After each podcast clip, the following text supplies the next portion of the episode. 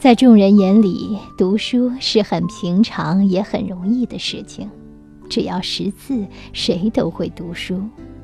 其实不然，其中有很多的讲究。曾国藩曾说：“盖世人读书，第一要有志，第二要有识，第三要有恒。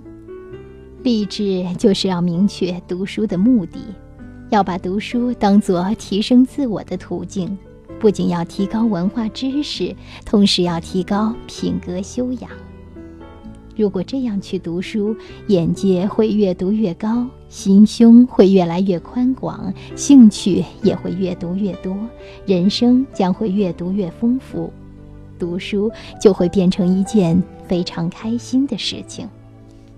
庄子曾经批评过功利主义，提出“无用乃大用”之说。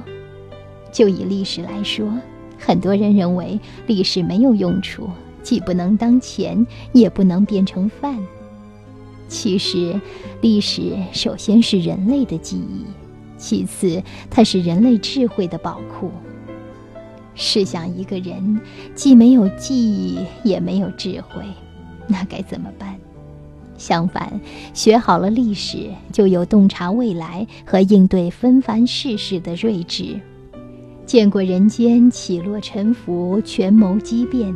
才会有不管风吹浪打、胜似闲庭信步的胸怀和淡定，这就是无用之大用。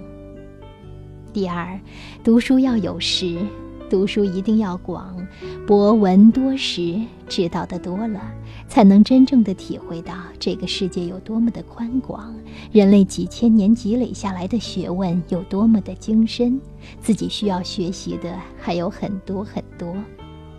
其实，看一个人有没有学问，就得看他对待学问的态度。通常，那种夸夸其谈、一开口就评头论足、贬低别人、抬高自己的人，大多是浅薄之人。第三，读书要有恒心，要知道学习是一辈子的事，不断学习才能耳目常新、与时俱进。所谓“活到老，学到老”，做研究更是如此，要不停的积累，不停的思考，持之以恒。读书最怕的就是三天打鱼两天晒网，激情来了日夜苦读，热情退了把书晾到一边，碰都不碰。读书就像长跑，重要的是不能停步。快也好，慢也罢，都没有关系，只要步子走稳，也就是把书读懂、领悟了，不要停步，量力而行，一直这么走下去，就会看到一路风景如画，而等待我们的将是山顶上的无限风光。该世人读书，第一要有志，第二要有识。第三要有恒，你是这样做的吗？